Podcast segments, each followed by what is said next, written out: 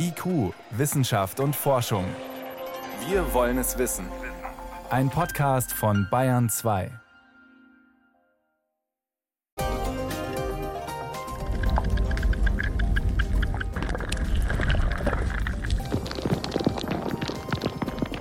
So klingt's, wenn ein Gletscher schmilzt. Das passiert weltweit. Und es geht neben Eis noch mehr verloren.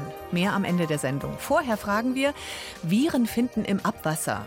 Kann das ein gutes Warnsystem sein in Pandemiezeiten? Und die Luca-App. Millionen haben sie auf dem Smartphone, aber wer nutzt sie noch? Antworten gibt's jetzt. Wissenschaft auf Bayern 2 entdecken. Heute mit Birgit Magira. Wenn alle die Luca-App verwenden, dann bekommen wir schnell unser normales Leben zurück. Dieses Versprechen stand im Frühling vergangenes Jahr im Raum, dass mit dieser App die Pandemie wirksam eingedämmt werden könne. 13 Bundesländer hatten damals die Lizenzen gekauft. Bis Ende Februar müssen sie jetzt entscheiden, ob sie sie weiterhaben wollen. Einige Landesregierungen haben bereits entschieden, den Vertrag nicht zu verlängern. Also, wer braucht die App überhaupt noch und wenn ja, wie? Aber fangen wir von vorne an. Frage an meinen Kollegen Christian Schiffer. Was genau hat man sich denn anfangs von der App erhofft? Ja, also wir erinnern uns noch an die Beginne der Pandemie, vor allem als dann die Gastronomie wieder geöffnet hat und wir alle vor zum Beispiel Restaurants standen und uns in diese Papierlisten eintragen mussten.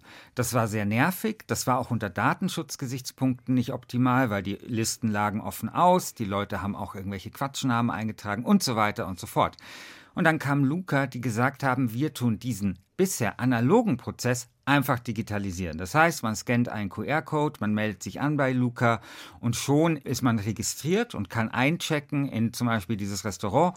Und im Falle einer Infektion werden dann diese Daten durch die Gesundheitsämter abgefragt und dann wird man angerufen, dass man irgendwo war, wo eine Person war, die Corona hatte. Also es klang wie ein super Instrument gegen die Pandemie, aber die Corona-Warn-App gab es doch damals auch schon. Warum konnte die das nicht? Ja, das fragen sich äh, natürlich viele Leute im Nachhinein. Es war so, dass die Corona-Warn-App das technisch schon gekonnt hätte, aber die Infektionsschutzgesetz schrieb vor, dass eben Namen und Telefonnummern gesammelt werden müssen. Die Corona-Warn-App warnt zwar auch, aber sie warnt halt anonym und direkt ohne diesen Umweg über das Gesundheitsamt und das war aber vorgeschrieben vom Gesetzgeber. Und diese Regelung wurde erst im November 2021 abgeschafft. Seitdem kann die Corona-Warn-App auch in gastronomischen Betrieben eingesetzt werden. Das heißt, damit wäre jetzt die Luca-App eigentlich überflüssig. Das ist ja ein wichtiger Punkt, wenn jetzt die Länder entscheiden, entscheiden müssen, verlängern wir die Verträge. Was spricht denn da dafür und dagegen? Also es spricht eigentlich sehr, sehr viel dagegen, diese Verträge weiter zu verlängern. Das sieht man auch daran, dass diese Daten, die die Luca-App ermittelt, kaum abgefragt werden.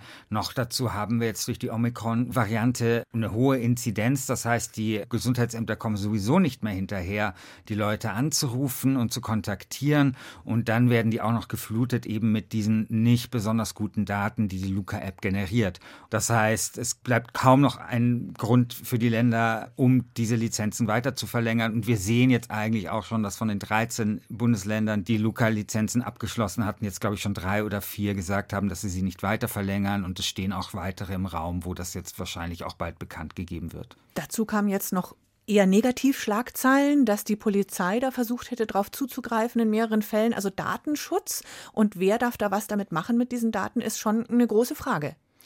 Das ist eine große Frage und das ist eine Frage, die sich da von Anfang an gestellt hat. Das Grundproblem, und deswegen gab es auch viel Kritik der Luca-App, war, dass sie eigentlich nicht fertig war. Also es gibt im Bereich der Softwareentwicklung diesen schönen Begriff Bananensoftware. Hm. Also so wird Software genannt, die nicht fertig ist. Also so wie man sich halt grüne Bananen kauft und die dann einfach beim Kunden reift, das ist Bananensoftware, wenn die quasi nicht fertig wird, sondern auch erst nach und nach fertig wird. Das ist natürlich bei so einer App fatal, die mit sehr sensiblen Daten eben hantiert. Und da gab es schon Datenschutzprobleme. Und das Grundproblem, und das ist auch dieser Fall in Mainz, ist einfach, dass die Daten zentral bei Luca gespeichert werden. Die werden zwar verschlüsselt, die Luca-Betreiber haben darauf keinen Zugriff, aber das Bundesverfassungsgericht hat mal den schönen Satz gesagt, wo ein Trog ist, da versammeln sich die Schweine. Oh, böses Bild. Böses Bild, aber ein richtiges Bild, weil dort, wo Daten überhaupt erhoben werden, werden Begehrlichkeiten geweckt. Das wollte das Bundesverfassungsgericht damit sagen und das sehen wir auch hier.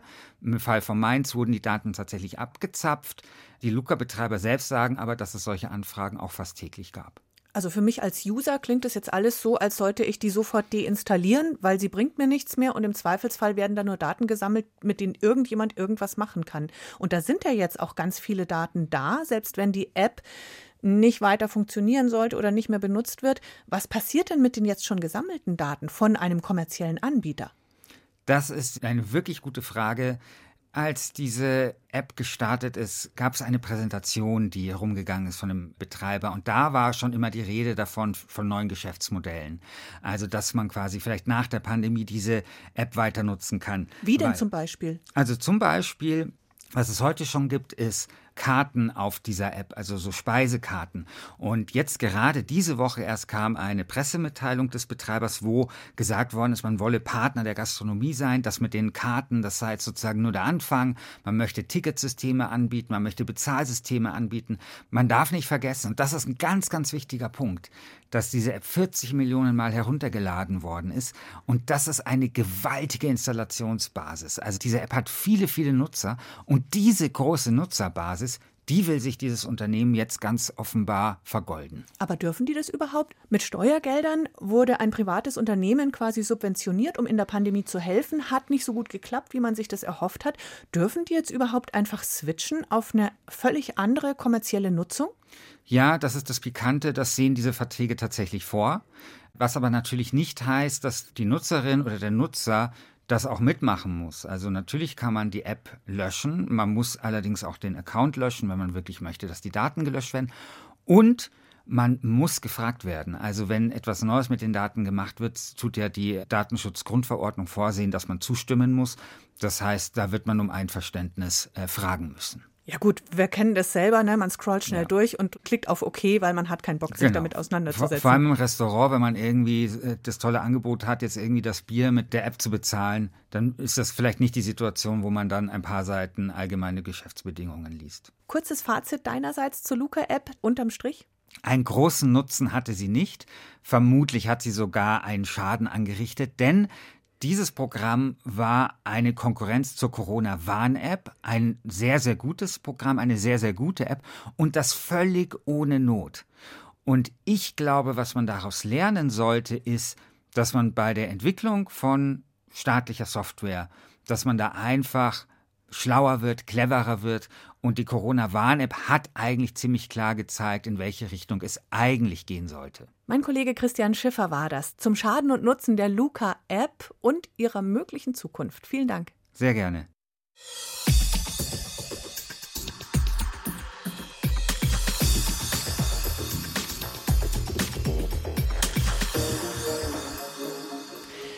Luca-App war kein sehr nützliches Werkzeug in der Pandemie, gerade gehört. Wichtig ist ja, so früh wie möglich zu erkennen, wo die Zahl der Ansteckungen gerade wieder steigt. Mit Hilfe der Kanalisation zum Beispiel. Denn das Virus zeigt sich im Abwasser viel früher als in der offiziellen Statistik.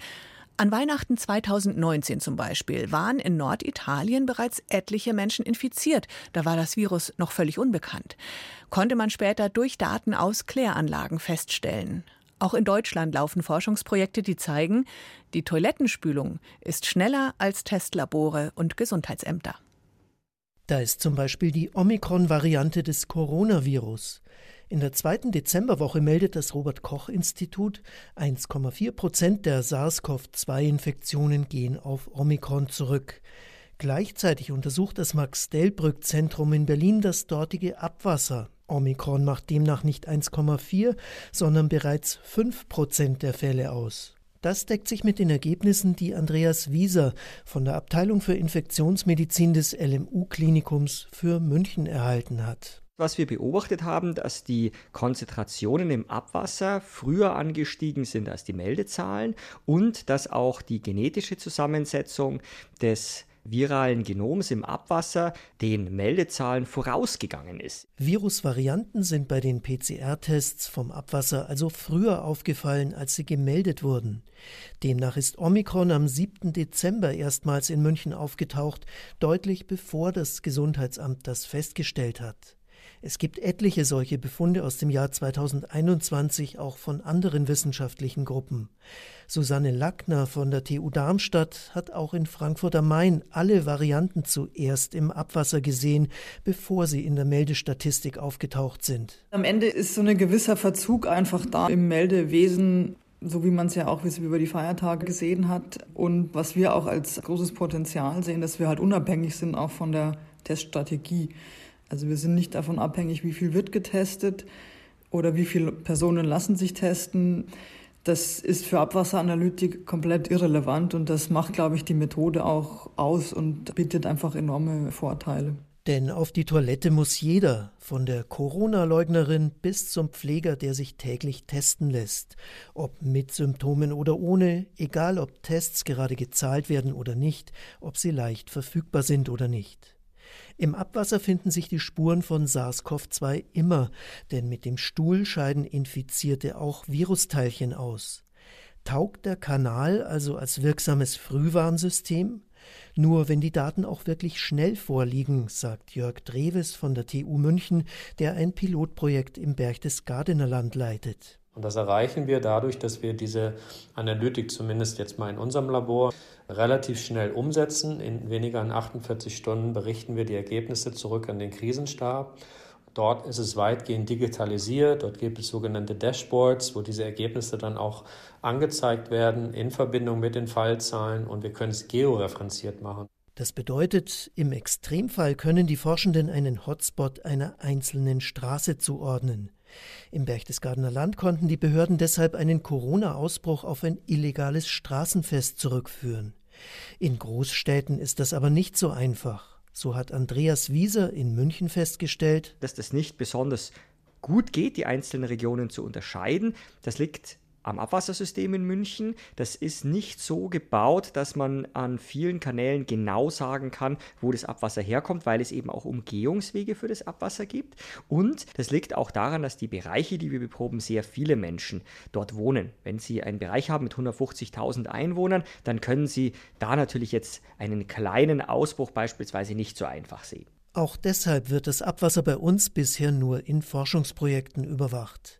Und es ist halt Deutschland, wie Jörg Dreves meint. 16 Bundesländer und Gesundheitsämter und Abwasserwirtschaft sind noch dazu kommunal organisiert. Da reden viele Akteure mit und das beschleunigt die Umsetzung nicht gerade. Dabei empfiehlt die EU, das Verfahren flächendeckend einzuführen.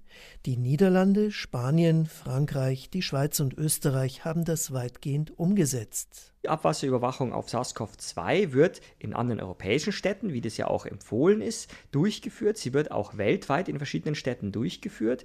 Gerade aus Boston in den USA gibt es äh, sehr viele Daten, die werden dort auch recht zeitnah immer kommuniziert und man sieht dort schön jetzt auch beispielsweise den Verlauf der Omikron-Welle in der Stadt, wie das plötzlich hochgeht, eine sehr hohe Konzentration erreicht und dann nach Überschreiten des Scheitelpunkts der Omikron-Welle dann auch wieder anfängt abzufallen. Andere Forschungsprojekte haben gezeigt, wird das Abwasser von Flughäfen, Schulen oder Altersheimen getestet, bekommen die Behörden ebenfalls schneller Hinweise auf Infektionsherde als durch Tests. Das Potenzial der Methode ist also offensichtlich, aber es fehlen auch noch Standards und Verordnungen. Wie oft sollen Proben genommen werden und wo genau am besten? Das soll in Deutschland ab Februar in 20 weiteren Pilotprojekten gründlich erforscht werden. Die Niederlande sind da pragmatischer. Dort kann schon seit Monaten jeder im Internet nachschauen, in welchen Kanälen gerade besonders viel SARS-CoV-2 unterwegs ist. In Deutschland könnte so eine Abwasserbeobachtung frühestens nächstes Jahr kommen, wenn überhaupt. Ein Beitrag von Helmut Nordwig war das. Hier ist Bayern 2 um gleich 20 nach 6. Bayern 2. Wissenschaft schnell erzählt. Das macht heute Johannes Rostäuscher. Wir bleiben noch bei Corona und es gibt Erfreuliches von der Boosterimpfung und Omikron. Ja, es zeichnet ja sich schon länger ab, dass die dritte Spritze auch gut gegen Omikron hilft. Aber dafür gibt es jetzt eine klare Bestätigung aus dem Labor, die ist gerade in Science erschienen. Nach einer dritten Impfung, in dem Fall mit BioNTech, haben die Studienteilnehmer wieder massenhaft neutralisierende Antikörper gehabt. Und zwar ziemlich genau gleich viele wie kurz nach der zweiten Impfung gegen das ursprüngliche, das Wildvirus, wo man ja ganz begeistert war über die hohe Wirksamkeit der mRNA-Impfstoffe. Also da geht es jetzt um diese neutralisierenden Antikörper. Das ist unsere allererste Abwehrlinie, die schon die eigentliche Ansteckung verhindern soll. Und Bisherige Untersuchungen haben gezeigt, diese erste Abwehrlinie war nach nur zwei Impfungen gegen Omikron wohlgemerkt kaum mehr wirksam. Mhm. Manche Studien sagen gar nicht mehr. Man muss natürlich immer dazu sagen, deshalb schützt die Impfung noch auf anderen Wegen, vor allem vor den schweren Verläufen. Aber diese allererste Schutzlinie war gegen Omikron kaum mehr nachweisbar. Und jetzt mit der dritten Impfung ist es aber völlig anders. Ja, nach dieser Studie sogar fundamental anders, bestätigt auch recht frische Erkenntnisse, dass der Booster unsere Antikörper nochmal ganz neu und sogar verbessert aufstellt. Super. Und jetzt wechseln wir von den Boostern in den Wald und zu den erstaunlichen Fähigkeiten der Bäume.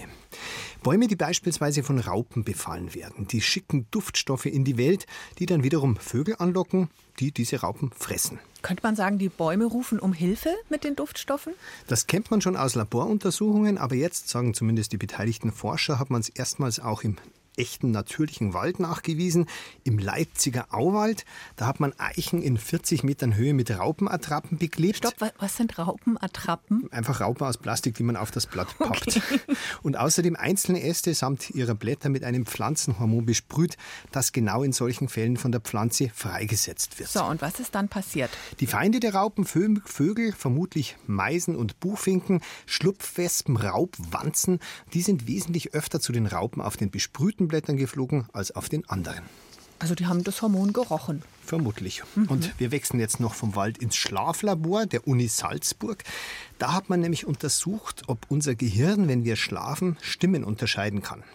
Da hat man die Testpersonen eine Nacht lang fast durchgängig, aber sehr leise beschallt mit verschiedenen Wörtern und verschiedenen Stimmen. Also da haben Leute geredet tatsächlich. Aus dem Lautsprecher. Okay aber man hat nebenbei die Gehirnströme gemessen und da reagiert das Gehirn völlig unterschiedlich, ob es jetzt eine vertraute Stimme hört, die von der Freundin oder von der Mutter, oder eine unbekannte.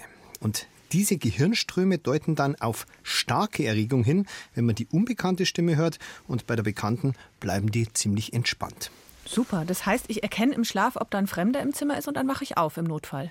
Da war natürlich die Lautstärke genauso angepasst, dass man nicht aufwacht, aber es ist an der Erregungskurve Kurve genau abzulesen, dass man im Notfall tatsächlich aufwacht. Hm. Und es gibt noch einen interessanten Aspekt. Im Na Lauf der Nacht wird auch die unbekannte Stimme dem Hirn vertrauter.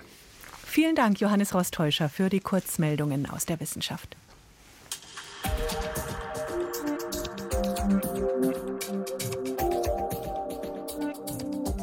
Sollte wirklich noch irgendjemand daran zweifeln, dass wir mitten in der Klimakrise stecken, man muss dem oder derjenigen nur Fotos von Gletschern zeigen. Weltweit schrumpfen viele in hohem Tempo, tauen einfach weg. Gletscherschmelze kann nicht nur bedrohlich sein für Ökosysteme, auch Klimaforschenden liefern diese Gletscher viele wichtige Informationen. Man kann an ihnen nicht nur aktuelle Klimaveränderungen ablesen, sondern auch in die Vergangenheit schauen. Das ewige Eis funktioniert wie ein Klimaarchiv. Wenn die Gletscher verschwinden, verschwindet mit ihnen auch dieses Klimagedächtnis. Dafür interessieren sich nicht nur Glaziologen, sondern auch Künstlerinnen und Kulturwissenschaftler. Sven Kästner berichtet. So klingt es, wenn Eismassen schmelzen. Der Klangkünstler Ludwig Berger hat die Geräusche mit spezieller Technik direkt im Schweizer Morteratsch-Gletscher aufgenommen und Soundcollagen daraus gemacht. Schon lange interessieren sich Künstlerinnen und Künstler für das faszinierende Weiß auf den Gipfeln und verarbeiten dabei auch Erkenntnisse der Gletscherforschung. Diese Beziehungen untersucht derzeit der Kultur- und Medienwissenschaftler Dominik Schrei von der Universität Passau. Meine Ausgangsthese wäre, dass den Gletschern in der heutigen Diskussion eine dreifache Rolle zukommt, nämlich dass sie einerseits Symbole des Klimawandels sind, Indikatoren oder Sensoren des Klimawandels und auch Archive der Klimageschichte, also dass in dem Eis sozusagen Informationen enthalten sind darüber, wie sich das Klima über sehr, sehr lange Zeiträume hinweg verändert hat. Schon als die Fotografie noch in den Kinderschuhen steckte, schleppten erste Künstler ihre damals schweren Apparate samt kälteempfindlicher Fotochemie in eisige Höhen. Der Rosenheimer Geodät Sebastian Finsterwalder fertigte dann Ende des 19. Jahrhunderts in regelmäßigen Abständen die ersten Vermessungsfotos an und wies so das Schrumpfen der Alpengletscher nach. Finsterwalder erkannte, dass die Bilder auch die Allgemeinheit aufklären könnten, wenn man sie entsprechend aufbereitet. Finsterwalder hat einen Gebirgsmaler Rudolf Reschreiter beauftragt, seine Messfotografien wiederum abzumalen. Und diese Bilder wurden dann im Alpinen Museum in München auch ausgestellt, auf denen der Vorstoß und vor allem Rückgang des Fernacktferners sichtbar ist. Man kann das nachlesen in Zeitungsrezensionen aus der Zeit, wie beeindruckend das offenbar die ZeitgenossInnen gefunden haben, dass man auf diesen Bildern diese Prozesse sehen kann. Längst können wir faszinierende oder beunruhigende Fotos aus dem einst als ewig geltenden Eis jederzeit übers Internet betrachten. Dominik Schrei ist der Meinung, dass vor allem die Bilder unser heutiges Verständnis vom Klimawandel geprägt haben. Weil natürlich Bilder und vor allem solche Vorher-Nachher-Vergleiche und Reihenbilder sehr viel weniger abstrakt sind als Kurvendiagramme, als ja komplexe Klimamodelle und uns eben auf diese Weise helfen, etwas überhaupt erst sinnlich erfahrbar zu machen, was unserer Wahrnehmung sonst eigentlich entzogen ist. Vor allem Glaziologen, also die Gletscherforscher, haben dazu beigetragen, dass wir die Erderwärmung als menschengemacht verstanden haben. Sie haben mit Daten aus dem Eis das Klima früherer Jahrhunderte rekonstruiert. Zwar erlauben auch Baumringe oder Seesedimente einen Blick in die Klimavergangenheit, aber tiefe Eiskernbohrungen sind besonders aufschlussreich, sagt Christoph Meyer von der Bayerischen Akademie der Wissenschaften. Wir können da von diesen Schnee, die ja dann in Eis übergehen, von diesen Eislagen nicht nur auf die Temperatur rückschließen, die während des Schneefalls geherrscht haben, sondern eben auch zum Beispiel Dinge herausfinden über Mineralzusammensetzungen während des Niederschlags oder sogar die Zusammensetzung der Atmosphäre in dem Zeitraum, in dem der Schnee gefallen ist. Daraus schließen Wissenschaftlerinnen und Wissenschaftler unter anderem, welche Temperaturen vor Jahrhunderten herrschten, wie viel Niederschlag fiel oder wie viel CO2 früher in der Atmosphäre war. Aber weil die globale Erwärmung das Eis schmelzen lässt, leiden die Gletscher gleichsam an Gedächtnisverlust. Dann heißt es ja, dass auf der Oberfläche Schnee in Wasser umgewandelt wird und dieses Wasser dann in vertikaler Richtung durch die Schneedecke drängt. Das heißt, dieses Schmelzwasser, das verwischt die Klimainformationen und damit sind sie nicht mehr so genau und können teilweise sogar dann unleserlich werden. Die Eisschilde von Grönland und Antarktis gelten als Hauptklimaarchive und sind bisher nicht akut bedroht.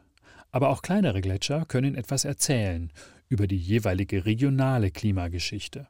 Und viele sind schon jetzt stark dezimiert. Wir sehen ja, dass in den Alpen bis 2050 sicherlich 60 Prozent der jetzt noch vorhandenen Eisreserven verschwunden sein werden. Das heißt, in den Alpen ist es eigentlich schon fünf nach zwölf für solche Dinge, vor allem weil es in den Alpen eben noch sehr wenige Lokationen gibt, wo es überhaupt kalt genug ist, dass man Eiskerne bohren kann.